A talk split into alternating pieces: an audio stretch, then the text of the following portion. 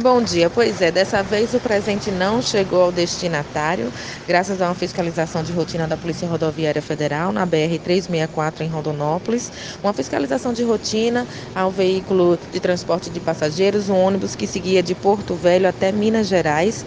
Nesse veículo viajava uma mulher de 37 anos. Ela ficou desconfortável com a presença policial, ela apresentou versões distorcidas dos motivos que da viagem. Então os policiais levantaram a suspeita então foram vistoriar mais minuciosamente a bagagem que ela levava. Então foi encontrado esse embrulho aí, um presente, né, no, no qual estavam três tabletes de substância análoga à cocaína.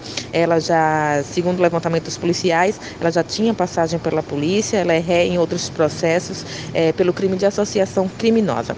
Ela foi encaminhada à polícia a Polícia Federal de Rondonópolis e informou aos policiais que receberia uma quantia em dinheiro para fazer esse transporte. Então é mais uma quantidade de cocaína. Esse ano a Polícia Rodoviária Federal já tirou de circulação quase meia tonelada de entorpecentes e desse total cerca de 240 quilos são de cocaína. Então são pequenas quantidades em ônibus em veículos de passeios, mas que o trabalho da Polícia Rodoviária tem é, tido esse resultado positivo que é tirar de circulação todo todo esse material ilícito.